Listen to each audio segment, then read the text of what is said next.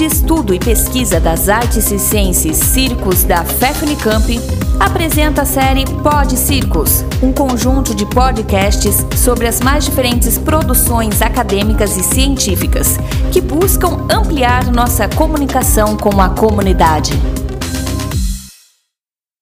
Olá a todas, todos e todos. Eu, Hermínia Silva e Daniel de Carvalho Lopes, coordenador do website ciconteúdo.com, gostaríamos de apresentar para vocês a ocupação Benjamin de Oliveira, realizada pelo Itaú Cultural neste segundo semestre de 2021. Essa ocupação, na qual eu fui co-curadora e Daniel Lopes foi pesquisador, consiste em uma exposição dedicada à vida e obra do multiartista circense Benjamin de Oliveira.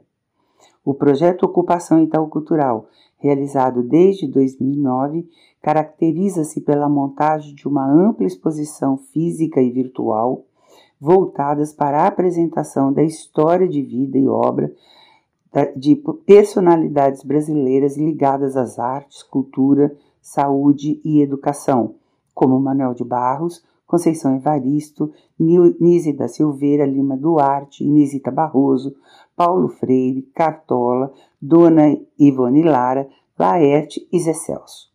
Benjamin de Oliveira é homenageado da 54ª ocupação e por meio de uma incrível exposição física aberta para visitação do público e também virtual, disponível no website do Itaú Cultural, é possível acompanhar seus largos e variados passos como circense e um dos mais importantes e influentes artistas brasileiros do final do século XIX e início do XX. Nascido em uma fazenda na, de, na vila de Patafufo, hoje Pará de Minas, e Minas Gerais, em 1870, era filho de Leandra, uma mulher escravizada, e Malaquias Chaves, o capataz da fazenda. Na sua infância se encantava com os circos que visitavam a vila e vendia quitutes feitos por sua mãe na entrada dos espetáculos. Aos 12 anos fugiu com o circo Sotero Vilela, que estava em cartaz em Patafufo, e iniciou na sua formação artística. Aos 19 anos foi palhaço pela primeira vez. Viajou com diversos circos por cidades de Minas Gerais, São Paulo e Rio de Janeiro.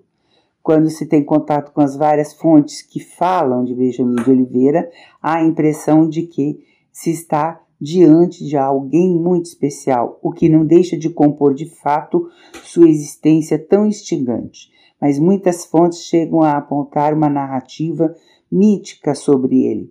O primeiro palhaço negro do Brasil, o criador do circo-teatro, único negro a ter um papel artístico tão relevante no começo do século XX, por aí vai. Quem ver a ocupação perceberá que a vida de Benjamin é de fato muito atraente e há muito ineditismo em vários dos seus feitos. Benjamin não foi o único nem o primeiro palhaço negro, mas foi um artista negro que trouxe elementos novos para a consolidação da arte circense por essas paragens, inclusive na luta contra a escravidão praticada na República depois de 1889, como sua luta em defesa do almirante negro na década de 1910. O processo de composição dessa ocupação aconteceu em íntima parceria e acolhimento com a equipe de produção do Itaú Cultural e ocorreu em intensos sete meses de trabalho. Nesse período, realizamos diversas reuniões e processos formativos com toda a equipe e principalmente trabalhamos sistematicamente na organização e análise do acervo de Benjamin que já tínhamos à disposição. Em seguida, passamos a buscar novas fontes sobre o artista, acessadas por meio do contato com a família de Benjamin e pesquisadoras, pesquisadores das artes circenses, bem como por meio do acesso à hemeroteca digital da Biblioteca Nacional do Rio de Janeiro e Centro de Documentação e Pesquisa da Fundação Nacional de Artes, da Funarte. Após a composição de um rico acervo, iniciamos a seleção dos materiais que comporiam a exposição e passamos à criação de textos e legendas referentes às fontes escolhidas. Neste intenso trabalho de pesquisa, nos deparamos com as mais diversas fontes relacionadas ao artista, desde matérias de jornal, fotografias e cartazes até estátuas, objetos pessoais, aparelhos circenses antigos e mesmo instrumentos musicais da época de Benjamin. E não percam, não percam, essa vasta oferta de fontes mobilizada para compreender de forma expandida os percursos de vida e obra do multiartista Benjamin de Oliveira encontram-se à disposição para os olhares atentos e curiosos que visitarem a 54ª ocupação Itaú Cultural. Benjamin não foi o primeiro nem o único, muito menos o último. Sua história e trajetória carregam ancestralidade e contemporaneidade. Para quem veio depois, deixa um extraordinário legado de saberes e criações artísticas. Por isso, a ocupação Benjamin de Oliveira se desenvolve como uma espiral, apresentando a família e a carreira deste artista, mas também representando a multiplicidade da produção circense no Brasil entre o final do século XIX e começo do século XX. Se pudéssemos nos encontrar fisicamente com Benjamin de Oliveira hoje e trocar com ele um dedo de prosa, com certeza perguntaríamos: quem diria, em Benjamin, que hoje haveria tantos e tão diversos fazeres circenses e sociais inspirados em ti. Por fim, convidamos a todas, todes e todos para visitarem a ocupação Benjamin de Oliveira, tanto presencialmente no Itaú Cultural, na capital paulista, como também no website da instituição, e agradecemos pela oportunidade de compartilhar com vocês esse podcast.